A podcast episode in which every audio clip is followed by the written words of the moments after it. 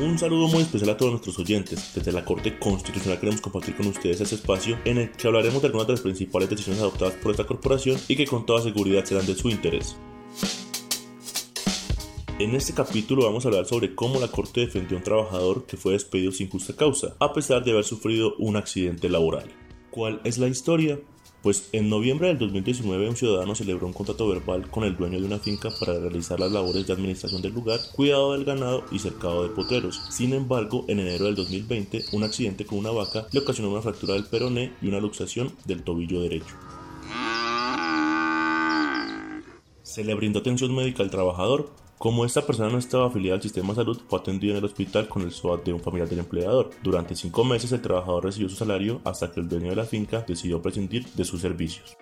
La Corte estudió el caso y encontró que el ciudadano fue despedido en razón del deterioro de su salud, como consecuencia del accidente laboral, desconociendo que era titular del derecho a la estabilidad laboral reforzada de personas en estado de debilidad manifiesta por razones de salud. Entonces, ¿cuál fue la conclusión del alto tribunal? Señaló que a diferencia de lo que afirma el dueño de la finca, no existe ninguna prueba en el expediente que demuestre que el señor decidió motu propio dejar de trabajar. Por el contrario, el empleador tomó determinaciones que permiten inferir que efectivamente lo despidió de su puesto de trabajo. También vulneró sus derechos porque omitió afiliarlo al sistema de seguridad social. ¿Cuál fue la orden de la sentencia? El fallo ordenó el reintegro del trabajador a un cargo en el que no sufra el riesgo de empeorar su salud. Tendrán que afiliarlo al sistema de seguridad social, pagar el costo de tratamiento médico y suministrar o pagar los medicamentos.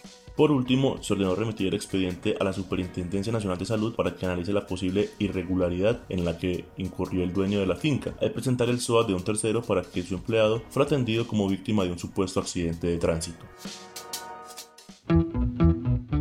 Para quienes quieran ampliar información sobre esta decisión, la sentencia es la T459 del 2021 y la ponente es la magistrada Paola Andrea Meneses Mosquera. La pueden encontrar en la página web www.corteconstitucional.gov.co. Nos seguiremos escuchando en este que su espacio. Recuerden que la Corte Constitucional protege los derechos fundamentales de todos los colombianos y trabaja por la construcción de una sociedad con justicia y equidad. Hasta pronto.